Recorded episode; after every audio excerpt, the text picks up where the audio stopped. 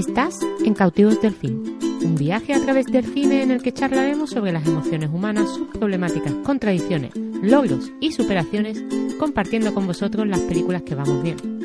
Nos mueve el cine que habla de las profundidades del alma humana.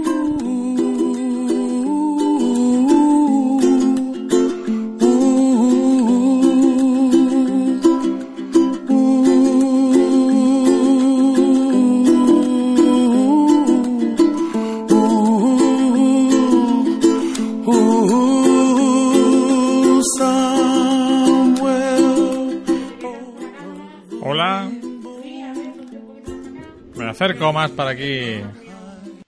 Sobre todo Flavia, que ha estado ya haciendo ejercicios. Y encima cambio de hora. Nunca viene bien este cambio de hora. Que mola es el de otoño, que te, que te dan una hora más. Mm. ¿qué? Bueno, que traemos, ¿no? Eh. Estamos haciendo, como sabéis, siempre hacemos, siempre que nos dejan, hacemos unas charlas divulgativas en la sede. Sí, pues que lo que comentaba, que siempre que nos dejan, en la, la sede de la universidad hacemos charlas divulgativas de cine para hablar de, de películas que nos gustan y que queremos recomendar a nuestros eh, seguidores. Y estamos organizando en este ciclo, hemos organizado un, un díptico de charlas Ajá. que van sobre la transición del cine de los años 70 a los años 80 en Hollywood. Ah, perfecto. Me parece muy interesante ese ciclo que además es uno de tus favoritos. Es una época que a mí me gusta muchísimo porque mm, confluyen dos estilos de cine que me gustan bastante, que es el cine así más intimista de personajes, más profundo de los 70 y también disfruto mucho con el cine de evasión, diversión, eh, juvenil, eh, desenfadado de los 80. Ya- Que ese es el favorito de Pascua que está ahora en el chat, que lo Mm. podemos escuchar. ¿Ya se me escucha, Pascu? Yo creo que sí, es que no había activado mi micro. Qué guay, ¿a que sí? Qué guay, Ay, en fin, bueno, ¿qué le vamos a hacer? Y nada, pues estamos haciendo, hemos hecho una- ya una charla el pasado jueves con el estupendo, divertidísimo y maravilloso Iván Escoda. Sí, eh, Iván, eh, vamos, una pasada. Y hoy lo he escuchado, además hiciste una charla bastante dinámica, que me gustó mucho la forma en la que metíais los temas. Y claro, como Iván es una fuente de sabiduría, pues una pasada escucharlo y, y- y que esté acompañado por ti, ¿no? Además, Iván es una, fuerte de, es una fuente de sabiduría sin, eh, sin dárselas nunca de ello, que es lo Sí. mejor. ¿no? Entonces, pues en esa, en, esa en esa charla, pues estuvimos hablando un poco de las rarezas de, de Hollywood, ¿no? De las rarezas... Sí, es muy raro estar hablando mientras otra persona no para de moverse Es que- y está más pendiente de la técnica que del contenido. Cosa que no me gusta Bueno, mucho de Twitch. Bueno, ya, ya, pero bueno, tú sabes que estos son los primeros, que estamos aquí Ya. entre amigos, que necesito todavía organizar en este espacio que, que estamos Sí, son, montando. son los tiempos, es todo Y- apariencia. Toda apariencia, El toda apariencia. no es que soy lo, lo horrible, pero bueno, ¿qué le vamos a hacer? Entonces, eh, a ver, a ver si sé por dónde. Pues sí, ¿quieres seguir tú? Porque yo ya me he perdido el hilo con tanto movimiento. La verdad es que me estás tocando un poco las narices. En directo. Perdona, perdona. Fu, no, No, te pongas así. es que es, es lo que pide la gente, que haya un poco de. De orden. No, Orden no, lo que haya un poco de chicha y enfrentamiento entre los que participan. Vale, si no- vale. Oye, por cierto, nos podéis escribir por el chat cualquier historia, cualquier pregunta, eh, si queréis meterse conmigo. Por O esto- conmigo. No, pero sobre todo conmigo, meterse conmigo. Con Luis, con Mm. Luis ya me meto yo. Pues lo que decía, que Iván es un tío que sabe mucho y no se da de eso. Y eso es lo que más me gusta de la gente. pues sí. Y estuvimos hablando de películas rarezas dentro de la producción de Hollywood que tuvieran que ver más con el thriller, con el policíaco, con, con los géneros que en aquella época eran de videoclub y que eran un poco infravalorados y que a nosotros el thriller, el policíaco, el terror eh, nos gustan mucho. Y también estuvimos hablando de grandes autores, de películas de De Palma, de películas de Michael Mann. Fue una charla muy interesante que podéis en breve estará colgada Eh, en... eso iba a decir Mm. que en la sede universitaria, eh, normalmente ahora cuando la estamos haciendo online, sí que Mm. la suben súper rápido, la editan un poco y, y la. Las y la grabaron, la grabaron en el momento y me imagino que martes, miércoles de la semana que viene estará ya disponible en lo que es Pues sí. La, página web de la sede en la programación. ¿De acuerdo? Dice Pascu, que es ¿Qué? un personaje, dice, una estafa de charla, no se habló ni de Star Wars ni de los Goonies a pesar del título. Eh, bueno, que ese es eh, el reclamo, Pascu. Claro, Pascu, es el caramelo. Efecto tre- Estreisa. Claro, además se pone, decía, entre Star Wars y los Goonies. O sea, lo que hay entre Star Wars y los Goonies. Exacto. No era los, Star Wars y los Goonies. Entonces, Ay, que no te... Que, bueno, aparte de verdad, ¿quieres que hablemos de Star Wars y los Goonies otra vez? Además, a alguien que sabe como tú, Pascual, mucho más que yo de Star Wars. ¿Qué, qué te voy a contar yo de Star Wars que tú no sepas? O sea, que sería absurdo. Exacto. No, habrá que traer a lo mejor a Pascual alguna charla para que hable solo de Star Wars. Vale, pero eso yo no voy. No, tú no vas, pero... La presentas tú si quieres. Sí, qué pereza Star Wars ya. Ya. Bueno, Eh, cuéntame, ¿qué vamos a hablar? ¿Qué cuatro películas vamos a hablar hoy? Hoy vamos a hablar, introduciendo un poco la charla que tendremos el martes, Flavia y yo, de ese- entre Star Wars y los Goonies, pero el segundo tipo de cine, que es el cotidiano, Ajá. el cotidiano, político, denuncia, pues hoy os extraemos un aperitivo. Os traemos un aperitivo con cuatro películas. Unas aceitunitas. Que creo, una aceitunilla, unos beberechos. Los berberes. Unos beberechos, unas patatitas, todo mezclado, el, como lo dicen en Bueno, Novelda. Eh, El entresijos, no. no, no me acuerdo. Ahora, ¿cómo Eh. era? Hmm, Hay, un, hay un aperitivo en Novelda que mezclan aceitunas, berberechos, mejillones, Eh, patatas y eh, agritos. ¿vómito? No, vómito Es que no. era algo así. No, no, no ofendamos a nuestros amigos no, de pero no, pero es que está todo rico, en verdad, pero es que no... Ahora, lo- ahora cuando me venga a la cabeza. Las cuatro películas de las que vamos a hablar hoy son El próximo año a la misma hora. Una moñada de Luis, Eh, no, pero es maravillosa. Eh, Rojos, una moñada de Flavia. Missing y La fuerza del cariño. O sea que Pascual ya te puedes ir. Me imagino que tendrás muchas cosas que hacer, Pac- preparar la comida de Paco, la ¿te gusta alguna de esas cuatro o las cuatro te parecen una mm, mm, mierda seca? Mierda seca. Bueno, ya nos vas contestando. Eh, pues vamos, voy a lanzar la primera. Eh, ¡Uy! No, espérate, espérate, espérate. Ha salido, no sé por qué, ha salido La semana pasada. las de la semana pasada. Muy bien. Eh, muy bien. No le has dado el botoncito. No, sí, es que lo he actualizado, pero no sé por qué no me... No te ha hecho caso. eh, no me ha hecho caso, da igual. Eh, a ver. Chanchullo, se Chanchullo. llama el- Chanchullo, el aperitivo. que era algo así. El aperitivo. Hombre, chanchullo, vómito. No bueno, cuéntame, el próximo año a la misma hora. Empieza a hablar tú El y yo próximo arreglo año esto. a la misma hora es una Ajá. película de Robert Mulligan, el director de Verano del 42, Ujú. o Matar a un ruiseñor.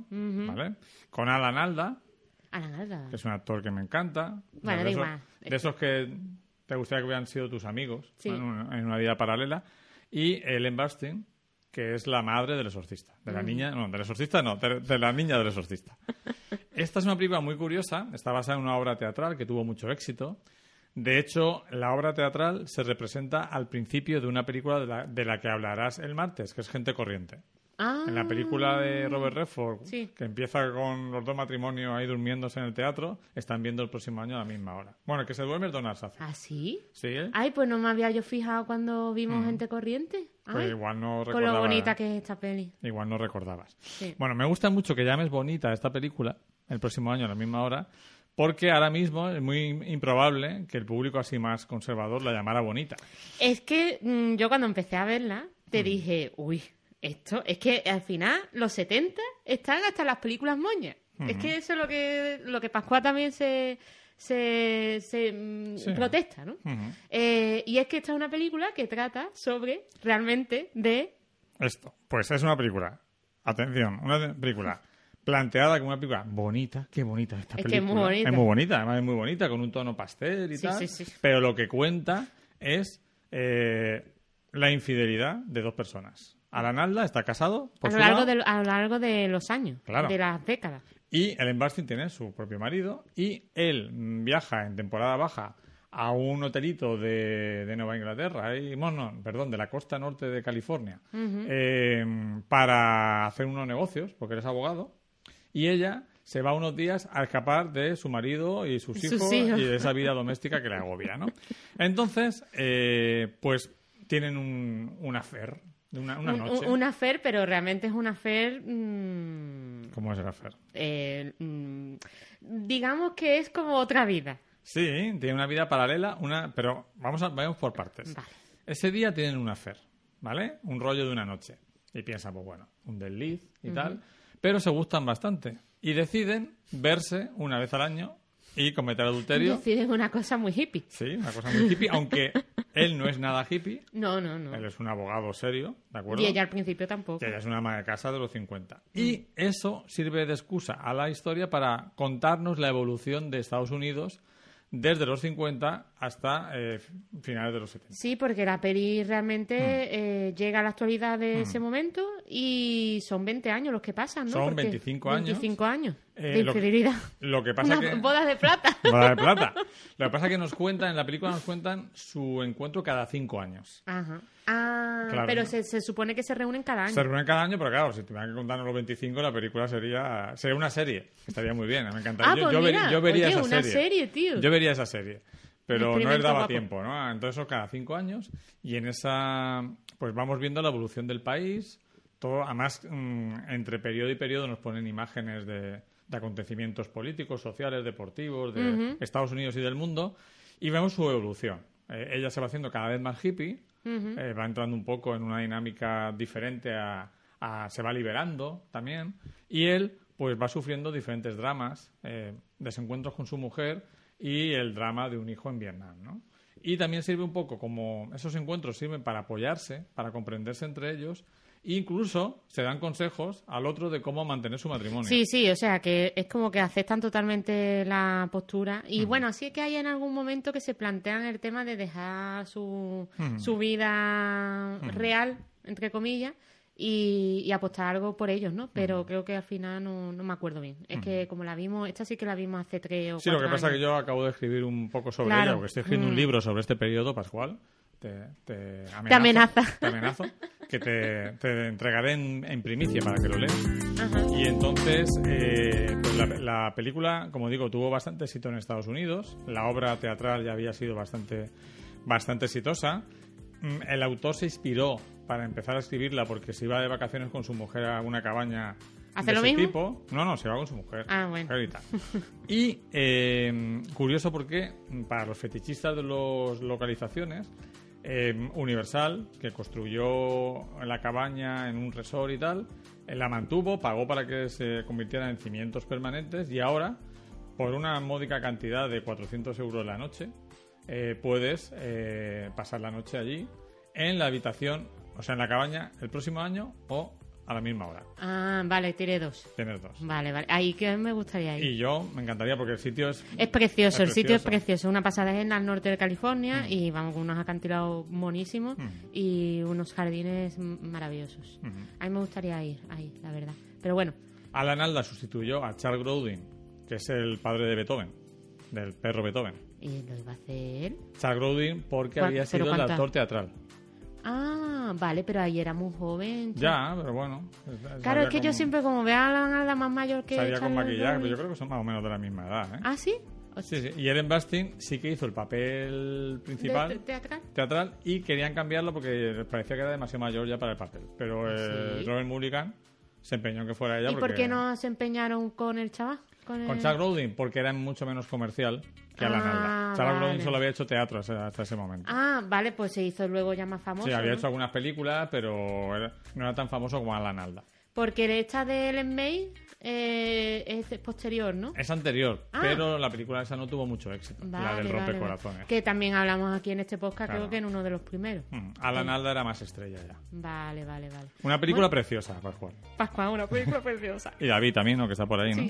Voy a, intentar arreglar esto, ¿vale? O sea que mientras... Mm, mm. Si quieres podemos hablar, empezar a hablar de la siguiente película. A hablar tú más. Eh, Reds, sí, pero empieza. Bueno, la he elegido yo, pero realmente tú sabes. Bueno, Reds. Eh, rojo, rojo. Película que, le dio el Oscar al mejor director a Warren Beatty. Exacto. y que nos cuenta la historia de Oliver Red, que suena casi como rojo también, su apellido, R-E-E-D, que fue un periodista eh, estadounidense que un poco obsesionado con las revoluciones porque cubrió la Revolución Mexicana y cubrió la Revolución Rusa y es el único estadounidense que está enterrado en el Kremlin. Eso me parece... espérate, que ya voy a ponerlo de rojo. Es que no sé por qué, qué, ha pasado aquí que no se han actualizado las, mm, las fuentes. Mira, aquí ya tenemos rojo. Ya está apareciendo rojos en... Rojos es una lección de historia. Pues sí, una pasada. Eh, que además la película se intercala con entrevistas a, a, testigos presenciales de la Revolución Rusa, porque en el, en el año 81 todavía quedaba bastante gente que la había vivido. Claro. Y... Sí, es típico, pues, ah, claro, eh, es lo que pasó en los 90 con la Segunda Guerra Mundial. Exacto. Que lista de Schindler. En la lista de Chile y todo eso, pero aquí, pues claro, eran 10 años antes, por tanto se podía todavía hablar de la Revolución Rusa. ¿Y qué te parece? Además es un poco... Bueno, cuéntale primero. Cuéntale cómo la vimos. Bueno, sí, yo tengo una edición coleccionista eh, de rojos eh, con dos DVDs y, mm, bueno, cosas, cosas que ocurren, cosas mías. Pues sin darme cuenta metí el, El segundo. el DVD 2 antes del 1. Y la película funciona también así. Pues sí, además la vimos como. Yo, igual como que empezó es mejor. en media res o algo Sí, así. sí. Y digo yo, pero ¿a esto qué pasa? Y tú me contaste como un poco mm, de dónde venía y tal. Pero no caíste eh, que la película la habíamos empezado a la mitad. Sí, es una forma de ver una película. Yo, Pues sí. Podemos ver Ben-Hur, Espartaco, por la mitad, a ver qué pasa. A ver qué pasa, a ver qué pasa. Ahora que estamos en Semana Porque Santa. esta película es larguita, ¿no? Esta película pues se puede ir perfectamente a las tres horas. Mm, Lo que pasa que a mí se me pareció un viaje fascinante, ¿no? Porque, eh, la, bueno, la historia me parece fascinante porque mm, jamás pensaba que había existido un movimiento tan fuerte com- comunista en Estados Unidos y que tuvieran tanta relación con, con la Revolución Rusa. E- Eso se ve muy bien en la película de Clint Eastwood, J. Edgar, que es un poco sobre Edgar Hoover, la historia de Edgar Hoover, que no es una gran película, pero es una película muy ilustrativa porque te muestra cómo eh, a principios de siglo, o en el primer tercio del siglo XX, en Estados Unidos había un movimiento comunista súper fuerte, Ajá. más fuerte que en, en Rusia, Ajá. y un movimiento nazi también muy fuerte. Y eso son cosas que como que se han olvidado, ¿no? Qué fuerte. Eso Y, sí eh, que me parece fuerte. Y los dos movimientos fueron muy fuertes, tanto los nazis como los comunistas tuvieron mucha fuerza en Estados Unidos. Y este periodista, al principio, va sobre todo porque, inter- hombre, yo no sé si hubiera vivido en aquella época, me hubiera gustado ir a ver la Revolución Rusa. Hombre, y a mí es que fue, bueno, eso, bueno, aparte de que sea histórico, es como que cambió la forma de hacer las cosas. Bueno, o sea, la forma de hacer las Sí, cosas. cambió el es giro. que es un nuevo sistema. Le dio un giro a la historia de la humanidad, ¿no? Hombre, también me hubiera gustado estar en la Revolución Rusa, o sea, en la Revolución Francesa. Sí, También sí, ha sido sí. muy interesante.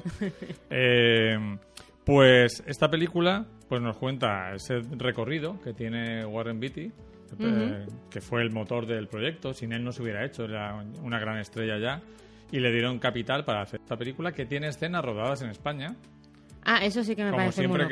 que hacen películas ambientadas en, en la Revolución Rusa, eh, hacen cosas en España, como en Doctor Civago. Doctor Sivago, sí, porque También. claro, como no podían entrar en Rusia, como van a hacer nada en Rusia, ¿no? Eh, también la- lógico. Eh, no sé si la primera película estadounidense que se rodó en la Unión Soviética fue, el- no sé si fue Gorky Park o La Casa Rusia, Vale. la de coño. Michelle Pfeiffer y Sean Connery. Entonces, bueno, es un recorrido, como decimos, fascinante por ese periodo, por las con- propias contradicciones de la Revolución Rusa, ¿no? Te muestra un poco, pues, mm, las ideas encontradas entre Mm. Trotsky, Lenin y demás. Y luego, pues está, por supuesto, ya que es Hollywood, hay una historia de amor muy fuerte con Diane Keaton, que creo que está en uno de sus mejores papeles. Sí, además, eh, creo que ella hacía de escritora, ¿no? Es que esta también la vimos hace tiempo. Mm. Sí. Ella hacía de escritora y, claro, te muestra una Diane Keaton que parece de una Diane Keaton eh, ambientada en los 70, Mm. Sí, sí. ¿no? Porque, claro, eh, la empoderada, lo empoderada que estaba esta mujer o esta escritora en ese momento, en ese eh, en ese estatus, ¿no? Y la, y la participación que, que tuvo la bueno, la el intento de revolución en Estados Unidos, pues bueno, te muestra personajes muy fuertes, ¿no? Que por otro lado también tenemos el personaje de Jack Nicholson, que también hace de escritor, Sí, sí. pero sin embargo es un escritor como más cínico, ¿no? Que parece que estuvo como al principio en el movimiento, pero que luego se salió por el tema, pues creo que lo persiguieron o, no quería ser perseguido. Luego hay un personaje de una mujer ya mayor, que es una de las líderes del comunismo en Estados Unidos, Mm. que también es muy interesante. En esa época se hicieron, porque yo creo que es una. Las grandes épocas de los personajes femeninos de Hollywood son los 30, los 70 y ahora. Claro. Eh, en esa época hay películas como Julia, que con Jane Fonda y Vanessa Redgrave, que también es una película muy feminista. Está Frances, eh, la película sobre Frances Farmer, la actriz esta que fueron a por ella porque era bastante reivindicativa, que está interpretada por Jessica Lange. Está La mujer del teniente francés, con Meryl Streep, que también es una película que mezclando teatro y realidad y cine, pues te habla de la liberación de una mujer. Entonces, entra dentro ese personaje, entra dentro de, de ese espíritu como una mujer descasada, incluso Kramer contra Kramer. Claro, sí, me imagino. Bueno, en, en los años 70 fue la, eh, sería la segunda ola, no, la tercera, La tercera ola. ola, La, la cuarta ola. estamos ahora. Sí. ¿no? exacto.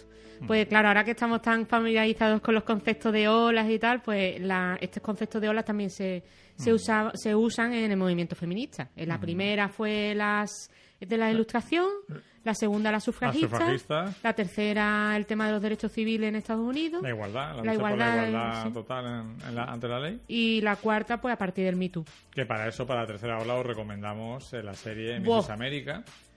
Serión. Y ahora creo que han hecho una película, no sé cómo estará, con Julianne Moore, que se llama The Glorias. Ah, con la Gloria Swan- Swanson. No, No, ¿cómo se Gloria- llama? Swanson no, pero ese con ese también. Sí. Steiner o algo así. Steiner o algo así, creo sí, que sea. creo que es el personaje. Que sigue, vamos, una persona que sigue viva. y, y bueno, no sé qué le habrá parecido la, la serie que han hecho sobre ella, la verdad. Pero a ver, eh, me mm, interesante que una serie americana me haya sacado un personaje que no tenía ni idea y que fue. Eh, bueno, por lo visto era, aparte de periodista, era modelo también. Sí. O sea, que, Ujú. que tenía varias facetas, ¿no? Eh, En la, en la serie la interpreta Rose Byrne, ujú. la, la actriz australiana, y en la, en la película que no, no hemos visto todavía, ¿Pero salió Eh, ya la película? la peli ha salido pero en plataforma. Vale, vale. Eh, la actriz que la interpreta es Julianne Moore. Ah, vale. Ah, pues mira. Sí. sea, mola, bien. mola, mola, mola, mola. ¿Algo más sobre Rojos quieres comentar? ¿Algo que quieras así añadir? Pues Que sé que te gustó mucho. es que me gustó mucho también, aparte que me divertí mucho por cuando nos dimos cuenta que, que la estábamos viendo al, re- al revés. Tenemos primero que verla al derecho a ver cómo nos gusta más. Eh, sí, pero ¿no te acuerdas que cuando terminamos de verla dijimos, oye, pues muy bien, ¿eh? O sea, se ve que la segunda parte, eh, como tiene mucha acción, bueno, mucha acción, sí, tiene acción, ¿no? sí, De- tiene- eh, pasa un montón de cosas, eh, funciona muy bien como película independiente. Claro. Está el montaje que- de- del director y está el montaje de Imajoven. Hemos hecho el montaje de Imajoven de Rojos. Correcto. Y la primera parte sí que es verdad que te cuenta pues cómo surgió pues eso, toda la parte de cómo él se mete en el movimiento sindicalista, a partir del movimiento estudiantil y la unión de, de todas esas fuerzas. Nos dice, nos dice Pascual que, que el libro, o sea, se basa en el libro Mi vida en la carretera de Gloria Steinem. Steiner, perfecto. Y también nos da un dato muy curioso. Gracias, Pascual, por, por, el confirm- apuntado. por confirmar lo que yo decía, que Alan Alda es del 36 y Grodin del 35. Guay. O sea que, Sí, vamos, que, fíjate que es más mayor. es que están muy mayores los dos. Los dos, ahora Alan sí. Alda, de hecho, está bastante... Está malito, lo vimos en la película de una historia de un matrimonio. Sí, y le temblaba todo al Y pobre. le tenían que, que tapar las manos porque, porque al pobre mío Ya te digo, yo Alan Alda es de, esas es de esos actores que digo, joder, me encantaría haber sido colega suyo, porque seguro que es un tío estupendo. Mm, a mí me encanta y a mi madre también le gusta mucho y por eso veíamos muchas películas donde salían Alan Alda. Tenemos que ver la... Tenemos que ver la, la peli MASH. Mash. Y creo que en la serie... esa es la, una, eh, la de... La de ¿esta de- el MASH, no, MASH es la, serie, la peli de Robert Altman. Ah, vale, la la de Robert Alma, es verdad. Es un centro paramédico en Corea para atender a los heridos de la guerra, aunque todo el mundo sabía que, Que era de Vietnam, pero no po- se, no se vale, podía vale. decir. Mm, vale, Pasamos vale. a la siguiente película que tiene mucho que ver también con ese periodo. de Eh, la siguiente película también creo que no va. Mira, es que no va, ya decía yo, pero espérate que te lo, re- te lo redimensiono en un momento. Es Missing, ¿vale? Es la otra película bastante rojainas, como diría yo. y como le gusta a Pascual, que, que bueno, es a mí me impresionó dema- demasiado. Y de hecho tuvimos la suerte de ver y de escuchar a Costa Gabra, que es su director, en el Festival San Sebastián, el último que fuimos, que le dieron la concha de plata. ¿eh? Concha de, no, de- creo que es concha de oro a toda la... A la carrera, la carrera, Vale, sí. eh. Bueno, dice David Fuentes que Pascual no se entera con la temática de las charlas, pero es un gran informador. Hombre, es un apuntado estupendo, a mí me encanta. Yo te imagino, eh, Pascu, de el que recuerda la, la- la- las frases eh, en el, El- teatro. el apuntado. El. Ahí escondido en la que concha. ahí escondidito y diciéndote. Gloria Steinem, Gloria Steinem. Gloria Steiner. Alan Alda 36, Charles Grodin 35. Perfecto, muchas gracias, Pascu. Oye, lo agradecemos muchísimo. Se viene muy bien porque a veces, bueno, pues no quieres tampoco acumular con datos y algunos Hmm. o se te olvidan o no, o no los tienes. Bueno, Eh, cuéntanos sobre Missing, que estamos viendo aquí las imágenes de su tráiler. Bueno, Missing. Eh, lo primero que yo le pregunté a Costa Gabras en la rueda de prensa en San Sebastián que esta película es una película Columbia de un gran estudio. Bueno, y fue nominada al Oscar a mejor direc- dir- no, a mejor película. Película, actor, actor, Sí, sí, vamos. un estupendo Jack Lemmon. Le pregunté si hoy en día eh, sería posible que un gran estudio de Hollywood produjera una película tan comprometida y tan crítica como Missing. Y me dijo un rotundo no. Imposible. Imposible. Si ya, si ya me ha costado hacer la última en Europa, como para poder hacer esta, ¿no? Pues, Pues Missing es una película que a mí lo que más me gusta, más allá del tema político, que es un tema de fondo muy interesante y que es el tema de... La película viene a decir viene a las claras que eh, la CIA y el gobierno de Estados Unidos apoyaron claramente el golpe de Estado de Pinochet contra Salvador Allende en Chile en el 73. Pero a mí lo que más me interesa de la película es el descubrimiento del personaje de Jack Lemmon. Por, por un lado, de quién es realmente su hijo, al que nunca ha comprendido y que no le ha gustado qué tipo Sus de vida- su vida, políticas. y el descubrimiento de de quién es realmente su, de cómo es realmente su, Su país. Eres un Es que mm, me pongo mala, histérica, acordándome de esta película. para mí, o sea, una de las grandes interpretaciones de la historia del cine Mm. es la de Jack Lemmon en esta película. Mm. Porque ese momento en que va dándose cuenta de, de cómo son las cosas realmente y cómo se va destrozando por dentro al ver lo que le han hecho a su hijo, Cómo lo torean en las embajadas. es terrible. Es que es terrible. Mm. Además, eh, yo lo que recuerdo de esta película es, bueno, eh, aparte del poco a poco cómo vas descubriendo, porque tú realmente no sabes qué ha pasado con el hijo, ¿no? Tú lo vas descubriendo junto al personaje. De hecho, el espectador un poco es, es Jack Lemmon. Sí, sí, sí, O sea, tú estás en el mismo punto de vista que él. que él. Que es un Y- gran acierto. Pues sí, sí, sí, sí, porque además me imagino que, a ver, esta película la hicieron 11 años después del golpe de Estado eh, a, Sí, no, a 11 Chile. años- 10 años, 9 años. Sí, no, porque fue años, ¿no? 73 y Sí, esto nueve 82, años, 9 nueve años, de, Mm. 9 años después del golpe de Estado. O sea, eh, ¿tú te imaginas ahora? Es que aquí en España no hay una película tan crítica Mm. con el gobierno de Aznar, por ejemplo, Mm. eh, del 11M. Ni se ha hecho una, por hablar de golpes de Estado, no, todavía no se ha hecho una buena película sobre el golpe de Estado. Bueno, Nuestro. por Que supuesto que no. que han pasado 40 años, ¿no? Mm. Entonces, O sea es que- una. De hecho, esa película fue muy valiente y los productores tuvieron un par de narices Mm. porque mm, era la primera película de, de gran presupuesto ¿Que es estadounidense americana? que decía eso tan claramente que me y que te mostraba la impunidad tremenda con la que pues se cargaban a la gente con el apoyo de Estados O sea, Unidos. ¿tú ¿no? te imaginas una película de española eh, hablan- criticando de la transición, como la hicieron, eh, con respecto a los saharauis, por ejemplo, Ujú. como lo abandonamos allí? No. O sea, es que es imposible. O sea, si ya es complicado que eso se hable en día de hoy en, en los grandes medios, que nada más que hay una persona que habla de eso, que es Javier del Pino, de, de la cadena SER, eh, mm, una película. O sea, la, la mayor industria del de estadounidense criticando a su país Claro. en ese momento. Además, lo que ocurre es que el cine siempre está más eh, perseguido por la censura, porque ¿cuánta gente lee un libro? ¿O cuánta gente ve una obra de teatro? Mm. Eso lo decía Pedro Ruiz el otro día. Lo bueno de hacer teatro es que no importa a nadie porque lo ve poquísima gente. Claro. Pero el cine si es una película con estrellas como Jack Lemmon, no sé si es Pasek, que está estupenda como Y que la nominan al Oscar. Eh, claro, eh, esa ese tipo ya está mucho más controlado Hmm. en, ese, en ese momento. Entonces, como, como os decía, es una película que te va atrapando poco a poco, vas viviendo la experiencia de un Jack Lemmon, que yo es una película que pondría a todo el mundo para ver cómo alguien puede estar tan engañado Hmm. con... El punto de vista, para trabajar el punto de vista. Y, y cómo puede estar tan engañado con, con cómo son las cosas, ¿no? Hmm. Magnífica música de Evangelis. Mm, Ah, sí, claro, también hay que mencionarla. Sí, sí, que sí. luego ya hizo pues, Carros de Fuego en ese mismo periodo, había hecho Runner. Blade Runner, o sea que era el momento álgido de Evangeline, la música es fundamental en la película. Eh, La ambientación. la O ambientación. sea, la, la propia historia, lo fascinante que es todo el proceso y todo lo que pasó Mm. eh, en ese momento de historia, ¿no? Recordemos, los años 70, pues muchas revoluciones estaban intentando llevarse a cabo. Sudamérica, en muchas. Sudamérica muchas de ellas, Estados Unidos, pues claro, eh, para, bueno, en, en plena Guerra Fría, pues estaba intentando mantener el control en un territorio mucho más cercano Claro, a que puede ser Asia, ¿no? Ya tenían Cuba y no querían más Cubas. Claro. Ya había estado también la, la revolución en el 79, la sandinista en Nicaragua. En Nicaragua. Entonces, eh, era en cierto modo dentro de la logística geoestratégica, es totalmente lógico que Estados Unidos actuara así. Mm. A mí me gusta mucho que eh, cuando empieza la película es muy misteriosa porque eh, el- ellos están en Valparaíso, que es una ciudad turística, y de repente Valparaíso. estalla el golpe Mm. y ellos, pues un poco lo que se... mm, Una reacción muy típica, bueno, pero a nosotros no nos Sí, pero hacer- hombre, pero no, ellos también eran bastante listos. O pues sea, que, que no tampoco lo- los eh, Mm. propios protagonistas que les va pasando las cosas tampoco pecan de inocentes. No, pero, pero mm, no pueden concebir que eh, siendo estadounidenses mm, les pase lo que, Lo que les pasa. Se sienten como protegidos por su propia nacionalidad. Y eso también lo critica Costa Gabra, ¿no? Viene a decir, bueno, tú como, como estadounidense te, te sientes protegido, pero con los chilenos pobrecicos que están ahí eh, abandonados, ¿qué pasa, no? Entonces, ese- esa película, Costa Gabra lo dio todo, eh, como en, pues como otras cintas anteriores, como Zeta, como Estado de Sitio, luego El Sendero de la Tradición, o, o una película que os recomendamos a todos de Costa Gabra, que es La Caja de Música.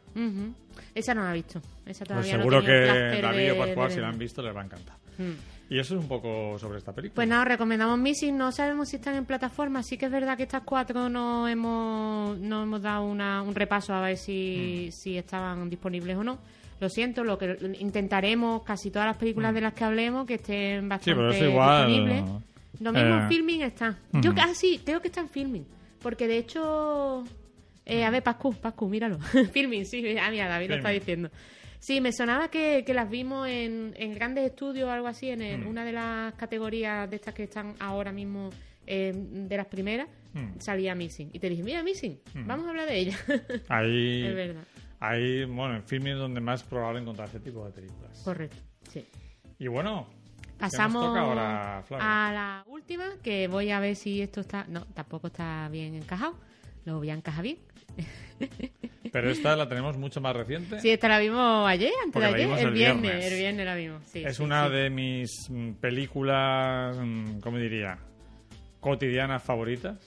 Sí, tú me la, siempre me has puesto muy por las nubes y yo siempre te decía, no he tenido la oportunidad de verla, pero me suena que es de las típicas películas moñas, Ujú. Bueno, y- junto con Love Story. pero es, mm, pero yo creo que tiene elementos que son muy característicos de la época. Sí, sí. Yo quería hacer un comentario sobre, sobre cómo funcionan nuestros gustos, ¿no? Yo tengo un amigo eh, crítico de cine Ujú. que vio esta película, él es pues unos años mayor que yo, pues la vería pues con unos 20 Ajá. aproximadamente, uno, con unos no, 20, 18 o así. Y él en esa época estaba viendo mucho cine clásico, mucho cine europeo. Sí, no, estaba, no estaba en la onda. y le pareció una película horrible, un, un pastel de narices. Estoy seguro que si la viera ahora le gustaría. Seguramente. Además creo que es una película que conserva bastante bien el paso del tiempo. Sí, yo no le he notado, a ver, sí, lo notas, pero porque, pero bueno, también es porque es una película que te va, se, se va contando por, por capítulos en Mm. el tiempo, entonces claro, una película así, pues sí que funciona bien, porque no es trata de un periodo concreto, Mm. Sí, entonces en, en cosas de la época a lo mejor no, no, no se esmera, ¿no? No Sí, se, sí. se no le importa enfoca. tanto eh, decir cómo era el año 83, sino es un recorrido por el tiempo. eh. Correcto. La Fuerza del Cariño ganó los Oscars de, de ese año. ¿de acuerdo? Ganó la mejor película. Está basada en una novela de Larry McMurtry, Ujú. que es el novelista de eh, Mountain, Ah, o de la última película. oh, Siempre ¿Ah, habla de temas tejanos, Ah. ¿de acuerdo? Pero escúchame, Blood Mountain, entonces, ¿en qué año se escribió? Brokeback Mountain es de los años 80, creo, Ah. pero estoy hablando de memoria. Yo, es que siempre es muy interesante eh, la, la apertura de Mm. las novelas de los temas americanos, o sea, de, de temas de derechos civiles Mm. y de, bueno, pues hablar de la, la historia de amor de dos vaqueros, ¿no?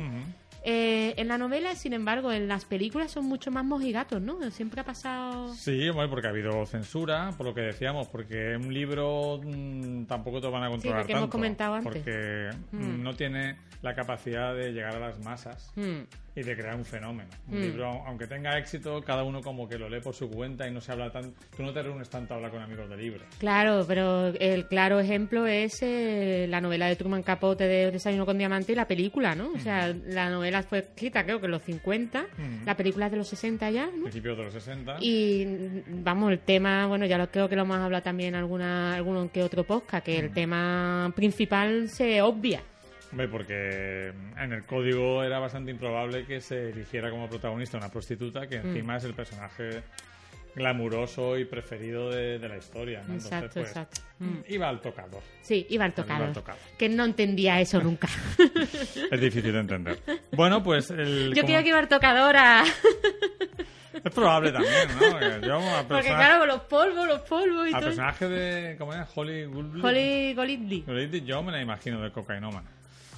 Sí, porque además con todas las fiestas y eso Sí, que, yo- que yo me lo imagino. Sí, sí, sí. Bueno, Así pues, eh, como os decía, es una novela de Larry McMurtry, que también ha hecho la eh, escribió la última película, que es una película de Peter Bogdanovich, muy interesante. Eh, y está escrita y dirigida por eh, James L. Brooks, que es el creador de la serie Lugran y de películas tan estupendas como Al filo de la noticia, Mejor, imposible. ¿De acuerdo? Eh, y para mí es uno de los grandes contadores de la vida cotidiana de Estados Unidos en, desde los 70. ¿vale? Y bueno, es una, es una película río, te va contando la historia. Una película río, me gusta ese contexto. Ese claro, porque discurre como, como la vida, como, un río. Mm. Te va contando la historia fundamentalmente de una madre y una hija. Sí, de la, bueno, de la conexión, ¿no? Y de la mm. dependencia, sobre todo de la madre a la hija, pero emocional, más que eh, yo no veo a la madre en ningún momento decirle, hija, vente para acá. No, no, no. No, es como... Son americanos, entonces son diferentes. Exactamente, entonces es como más dependencia no de cuidado, sino emocional y de preocupación de que haga algo con su vida, ¿no? Exacto, de hecho... Eh... Mucho más práctica. Claro, lo que hablabas de si es dependencia emocional o de, tenerla ahí atada la pata a su pata, a su pierna, hay un momento en que ella, la, hija de, de Brawinger, se harta del marido y se va unos días a ver a su madre. A casa de su madre. Y tú dices, y, Flavia dijo, pero ¿cuánto tiempo hace que no, va ni por es Navidad? Que no, es que no, o sea, no iban ni que por no Navidad. Ni a la nieta pequeña. Es que yo creo que no iban a, bueno, a uno, al niño pequeño no lo conocían porque conocía al chiquitito de cuando se fueron, o sea, es que no la veía desde que eran 10 años. Es que, es muy loco. Y tampoco están lejos, pero tampoco tan lejos. Dice que ha pues conducido 1500 kilómetros. Sí, o sea, eso es de eso es Madrid-París. Sí. ¿sabes? Porque ellos están en Houston, la, madre está en Houston y ellos se van allá a Iowa. A mm. norte, eso es norte ya, de Sí, más hacia el norte. Mm. Y bueno, eh, para mí es una película que triunfa por los personajes. O sea, a mí el personaje de Silly McLean, que es la madre Aurora, me parece una de las mejores madres bueno, es que además es que me parece súper empoderada también de... Yo creo que también porque tiene independencia económica, que eso es algo de lo que habla continuamente la película o que está por lo menos ahí, ¿no? la importancia de ser libre si eres independiente porque la familia tiene un cuadro de Renoir. De Renoir y otro también famoso. Que no, Y de hecho la, la, hija de Rawingle le dice, oye, necesito dinero, vende el cuadro. Y dice, no, porque eso es tu seguridad. Claro, exacto. Eso es que es muy importante, o sea, y sobre todo en una eh, en una sociedad como la americana donde hay muchos de los derechos eh, sociales que son privados, o sea, que son de, de empresas privadas, ¿no? Como la sanidad y muchas otras, ¿no? Nos está diciendo Pascu, eh, no, perdón, David, eh, que según la Wikipedia el relato cuento de Brockback Mountain es del 97. Ah, vale. Así que guay. Y nada, nos saluda también Producciones Esquizoides. Pues ah. nada, hola, Producciones Esquizoides. Gracias por. Hola Fernando, gracias por aparecer por aquí. Ah, eh, vale, vale, te lo conoces. Eh, pues, pues sí, lo del tema de independencia económica, muy importante. y... Desde la primera escena vemos la preocupación que tiene Aurora por su hija, por su bebé. Dice, no respira, no respira. Hmm. ¿No? Eh, está súper obsesionada. Que te, da como un, poco la impresión de que va a ser mucho más dependiente emocionalmente hmm. conforme al tema de los cuidados y eso, hmm. luego, ¿no? Y cuando realmente descubrimos que es que ella pasa olímpicamente de todo el mundo, que ya lo que quiere es, mm, pues es hacer su vida y ya está. Yo creo que es un personaje muy americano en ese sentido, una madre muy americana. Yo quiero ser como ella. Que quiere mucho a su hija, que le gustaría tenerla más cerca, evidentemente, pero que entiende que tiene que vivir su propia vida, cosa que en España no se entiende. No se entiende, exactamente. Entonces, em, a lo largo de, de, esta, de estos personajes, pues vemos, por ejemplo, a mí me encanta, hay un detalle de guion que me gusta que son los pretendientes de Aurora. Bueno, eso, es que eso me parece. Que van, están todos los días Además que sale ahí Daniel Evito que, que, tiene dos líneas de texto. Dos líneas, pero va vestido de vaquero, ¿eh? Va con el sombrero tejano. ¿eh? Sí, sí, sí. Que se nota que tiene pasta, es un tío de pasta. Sí, sí. Están cerca de Houston, de hecho. Sí, están en las afueras. Que eso es muy importante porque. Porque otro personaje que aparece cuando, además, eh, cuando empieza la película, empieza que Debra Winger se va a ir de casa. Y eh, Flavia, como mujer empoderada, pensó, ah, se va a la universidad. Claro, yo pensaba eso totalmente. Digo yo, que es pues muy típico americano. No, se casa con un impresentable. Con un impresentable que sí que es profesor universitario. Que es Jeff, bueno, va para profesor universitario. Ah, en ese momento, ¿no? Que es Jeff Daniels. O sea, mm. como 15 años después es cuando consigue la plaza, ¿no? Que es muy loco. Y bueno, eso ya nos sorprendió, ¿no? Es decir, o sea, lo pronto que se casaban, incluso se casan hoy en día en Estados Unidos muchas personas, ¿no? Y la, y la negativa de la madre porque se case, que es como eh, seguramente que además una madre tejana, que es que tú te piensas, eh, vale, pues Teja, pues tú piensas que son mucho más tradicionales que en otras partes de Estados Unidos, pero no, ella es lo que quiere es que la hija estudie, sea independiente y se gane una vida, ¿no? Se gane una, un qué hacer en la vida, un futuro, etc. Vas a destrozar tu vida casándote con ese inútil. Exacto, que también se casa con un profesor, que es que no es que se case con con uno con por el ahí, del bar, sí, con el bar, sino que se casa con un profe, vamos. Ajá. Pero sin embargo ella lo que quiere es que su hija, eh, pues eso, todo Mm. lo contrario, es que un poco al revés, ¿no? Parece como que ahí, eh, claro, son los 80, ¿no? Bueno, no, Bueno, son antes de los 80. La película acaba en los 80, pero yo creo que estamos viendo finales de los 60. Claro, que realmente ahí estaba cambiando ya el concepto del tema de, de que las mujeres, pues bueno, empezaban a, a trabajar, que de hecho lo vemos luego Mm. eh, cuando va a Nueva York de visita, eh, que conocen las amigas de Patty, de su amiga de toda la vida, que sí que son mujeres que trabajan y se escandalizan. Claro, las mujeres, la Porque- mujer- la- las amigas le preguntan, eh, No bueno, eh, cuando ya cuando te recuperes de la enfermedad que tienes, volverás al trabajo. Y dices, no, no he trabajado nunca. Y todas, ¿cómo? ¿Cómo? ¿No has ¿What? trabajado? ¿En serio? Nada más que he tenido hijos, que eso es también un curro que te mueres, ¿no? Y hay Pero que decir que, mm, a pesar de ser ya una peli en los 80, tiene elementos eh, bastante avanzados, propios de la década anterior, porque se habla de pues de cunilingus sin ningún problema, bueno, eh, de lo- aborto, Sí, sí, sí. Se eh, habla. de infidelidad, Mm. con muchísima naturalidad, como cosas, pues, cosas que pasan en la vida. ¿no? Sí, la- las conversaciones sobre sexo son muy son muy abiertas. vamos, sí. Sí, no, muy- no es que aparezca no es que aparezca sexo explícito en la película, pero las conversaciones son muy naturales, muy interesantes. Además, son claro, la película de James L. Brooke tiene un tono cómico. Un tono cómico que luego eh, sabemos que, que bueno que es una dramedia, ¿no? Ta- Totalmente y de hecho la película mm, yo terminé llorando. antes de que existiera casi ese concepto. Ah, vale, que ahí Sí, porque todavía la película tiene, es- tiene elementos cómicos, cotidianos, Mm. y en el último tercio se vuelve muy dramática, además, como ocurre en la vida, de golpe, Sí. sin que te lo esperes. ¿no? Sí, sí, sí, sí. Además, es que sí, es que además yo me acuerdo, mi hermana pues pasó también con un- este tipo de enfermedad Mm. Y como se enteró fue así. O sea, una tontería. Mm, afortunadamente Afortunadamente luego... te enteras, ¿no? Sí, Sí. afortunadamente se enteró como un eh, algo cotidiano que ella hacía, pues eh, por gracias a eso cotidiano que ella hacía, pues lo, pues lo detectaron. Y fijarse que aquí fue, ella iba a, A ponerse, a una vacuna. Dice, "Eh, tienes un bulto debajo de la axila. ¿no? Uy, qué cosa esta más extraña. Pues Y- sí, y- tremendo. Tremendo. Y, decir, bueno, tenemos, como decías, el personaje de la madre y aparece un personaje secundario. La película ganó mejor película, eh, director y también, eh, creo que director, no estoy seguro, pero mejor película, mejor actriz, Cinema Lane Hombre, y mejor ¿eh? actor secundario, Jack Nicholson. Sí, en que un papel que iba a hacer Bart Reynolds. Eso digo yo, tío. Yo creo que le, que le pegaba mucho más a Bart. Pero Jack Nicholson está estupendo. Hombre, es que Jan Nicholson siempre está estupendo, no te digo que no. Además, aquí es que tenía la barriguita ya hecha. Bastante barriguita. Bastante barriguita. Está gordo en la película. Sí, no sí. sé si gordo para la película o ya venía así. Sí, porque si tú lo ves en 70 en, lo, en Chinatown y Mm. todo eso, estaba como un pincel. Te digo, no sé si ya venía así de casa o le, o le dijeron No que sé, no para- sé. porque es un, un astronauta retirado Eh. que utiliza su historia de historia. para ligarse jovencitas o intentarlo al menos. Es que están de Jan Nicholson eso. De- Aurora, eh, su vecina, se escandaliza y dice, vaya, vaya tipo, Vaya- vaya fantasma, vaya fantasma". Pero se da cuenta un día que está rodeada en uno de sus cumpleaños de todos sus pretendientes que realmente el que le pone es Jan Nicholson. Y como Hombre. Nicholson le propuso hace unos años Hace unos años. ir a comer, dijo, ¿se acuerda usted que me, que me dijo de ir a comer? Y dice, "Ah, sí, hace unos años. Sí, el otro día ella El lo daba como. Además, la película va por mm, haciendo lisis continuamente y nosotros Mm. realmente tenemos que intuir en qué momento están Nos enteramos por lo- cómo van los hijos de Debra Winger creciendo. creciendo, sí, más o Que menos. no para, no para de parir y tener hijos, la pobre. Es que vaya tela, vamos. O sea, ya se habla, sí, se habla totalmente de aborto ab- abiertamente. La madre dice directamente que aborte. O sea, No tengan más, lo- no tengan más hijos. Muy loco. No tenga más hijos.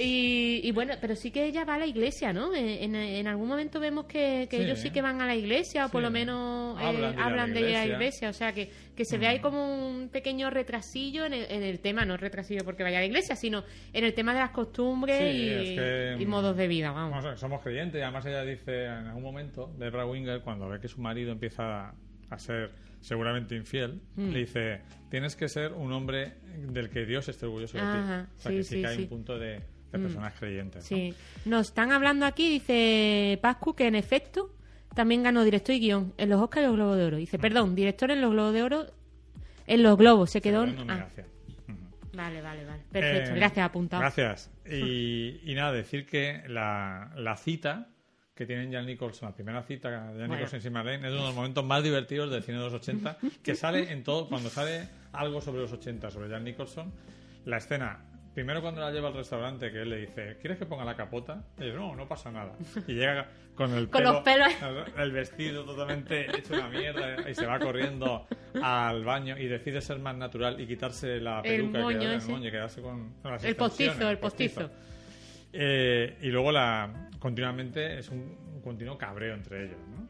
Y al final, la escena de la playa Mm. con el descapotable, que ella va con los pedales y él conduciendo de pie. De pie, borracho, perdido, como una cuba. el volante, hasta que al final ella frena porque le da miedo, él cae al suelo, empiezan a besarse y él intenta tocarle una teta, se le queda el brazo enganchado en el vestido y, y ya Cindy Marlene le dice, ¿por qué siempre tienes que estropearlo todo?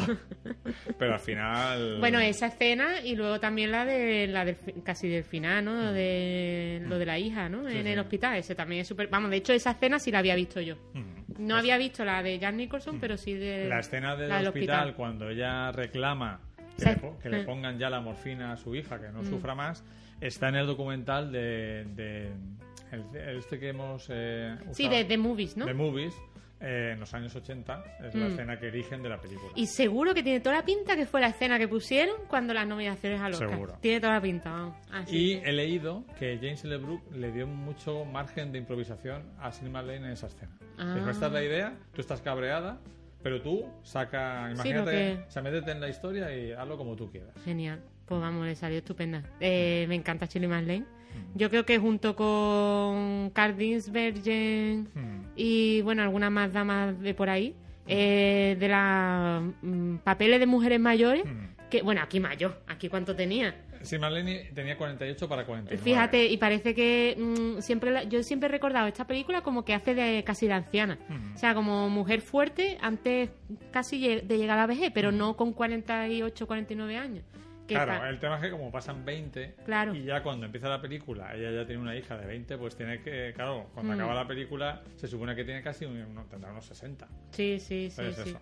Es importante. Hay que decir, como dato curioso, que eh, Cindy Marlene Marchandin Virgin de mayor es la madre de Flavia. Correcto. Totalmente. Además que Candice es que se mueve igual que mi madre cuando lleva un bolso. Ujú. Igual, igual, igual. Y nada, ya una pena ya que Chili Marlene esté tan mayor que, que casi no la vemos en ninguna película. es un poco de la generación de Alan Alda y, Sí. y creo que es del 34. Del 34 lo vimos, sí, del 34. Pero bueno, sigue ahí vivita coleando, a ver si en algún momento tenemos la ocasión de verla o por lo menos que diga algo, que yo qué sé. Hizo hace dos o tres años una película de dos, dos señoras mayores estupendas que se van por ahí de juego. Sí, ¿no? Bueno, es que eh, junto también con Jim Fonda, por ejemplo, Jim Fonda es Never Die, vamos, Forever Young. Es una pasada de mujer. Lo... Que Fonda es del 37, vimos, ¿no? Sí, creo que tenía tres años menos que ella. Sí, sí, sí. Así que nada. Nos están comentando aquí, a ver, perdón, eh, Nicholson. Pascuano dice: Nicholson improvisó cuando bajó su mano por el vestido en la cena de la playa, confirmada por Shirley. Que hijo de su madre. Yo me lo cargo. Y ya Nicholson dijo yo aquí toco teta. No, eh, más que la Shirley dijera que fuera, fuera. que. Qué cabrón. Es que es muy fuerte. Qué En fin, váyatela. Pues no bueno, sé, yo creo que hubiera estado bien Barreino, porque Barreino hace muy bien de sureño y, y tipo así divertido. Pero ya Nicholson es una opción también estupenda. Es que es muy cómico Jan Nicholson, la verdad. Y bueno, eh, ya cuando salgamos del directo diré una cosita que, que me encanta decir siempre a mí de Jan Nicholson, que es que tiene cara de... No se puede decir. No se puede. Bueno, Bueno. pues creo que son cuatro películas todas muy recomendables y como siempre te pregunto lo que siempre te pregunto, ¿en qué orden las pones? Pues a ver, yo, a ver, hemos hablado de... Muy difícil, bueno, ¿eh? uf, Para mí es yo muy es que difícil. estoy, Yo es que estoy, creo que Missing, rojo, Ajá. eh, La Fuerza del Cariño y... Pero muy cerca... Bueno, no, sí. Missing, rojo, La Fuerza del Cariño y, y el mismo año, a la misma hora, gustándome muchísimo en el mismo año... ¿Cómo es? Próximo año a la misma hora. Mm, bien, es que yo estoy casi contigo. Sí. O sea, Missing seguro, Es que Missing me parece una pasada el tema del punto de vista. en el top ahí arriba del todo. Mm. Y las otras las pondría todas Casi iguales, sí, yo creo el- que en sí. la plata. Sí, sí, sí. Porque La que. Aunque creo que la más, la más sólida es rojos. Sí. Bueno, a ver, que también es la película típica de historia y tal, y bueno. Es más fácil considerarla peliculón porque el tema es más... Superproducción. superproducción, el tema es histórico, pero bueno. Exacto. Cualquiera de las cuatro Hmm. eh, creo que pueden gu- gustar incluso a Pascual. Sí, incluso a Pascua. Y nada, si queréis hacer vosotros alguna lista, pues podéis ponerlo Claro. por el chat Si y la podemos claro. decir. Y si no, pues bueno, ya nos queda. O decir vuestra favorita de las cuatro. O decir vuestra o cuál de las cuatro no os gusta nada. O cuando no habéis visto y las queréis ver. Cualquier cosilla. Y bueno, os emplazamos al jueves que no al martes, Martes, que viene martes, que vamos jueves santo ya. Sí, sí, el martes que viene vamos a tener eh, vamos a hablar de estas cuatro películas menos distendidamente porque vamos a hablar de muchas más, de, son 12 en 12 total. 12 en total. Y bueno, será online, o sea que la gente que no esté en Alicante, por supuesto, nos podéis seguir en el enlace que hemos puesto, eh, bueno, en mita.com Sí. tenéis todos los Y eventos si que entráis en la hacemos. página de la sede y vais a actividades cine, también está el Ahí enlace. está ahí el enlace, ¿de acuerdo? Y nada, nos dice David que para él la fuerza del cariño, Missing y Rojo. David, me parece bien. La fuerza del cariño. Yo le tengo, Hombre, le tengo un cariño especial. Es que me parece un peliculón, la verdad. Me parece un peliculón, sí. Pascual, ¿no te decides? Es que en Pascua no ha visto ninguna. Hombre, alguna habrá visto, seguro.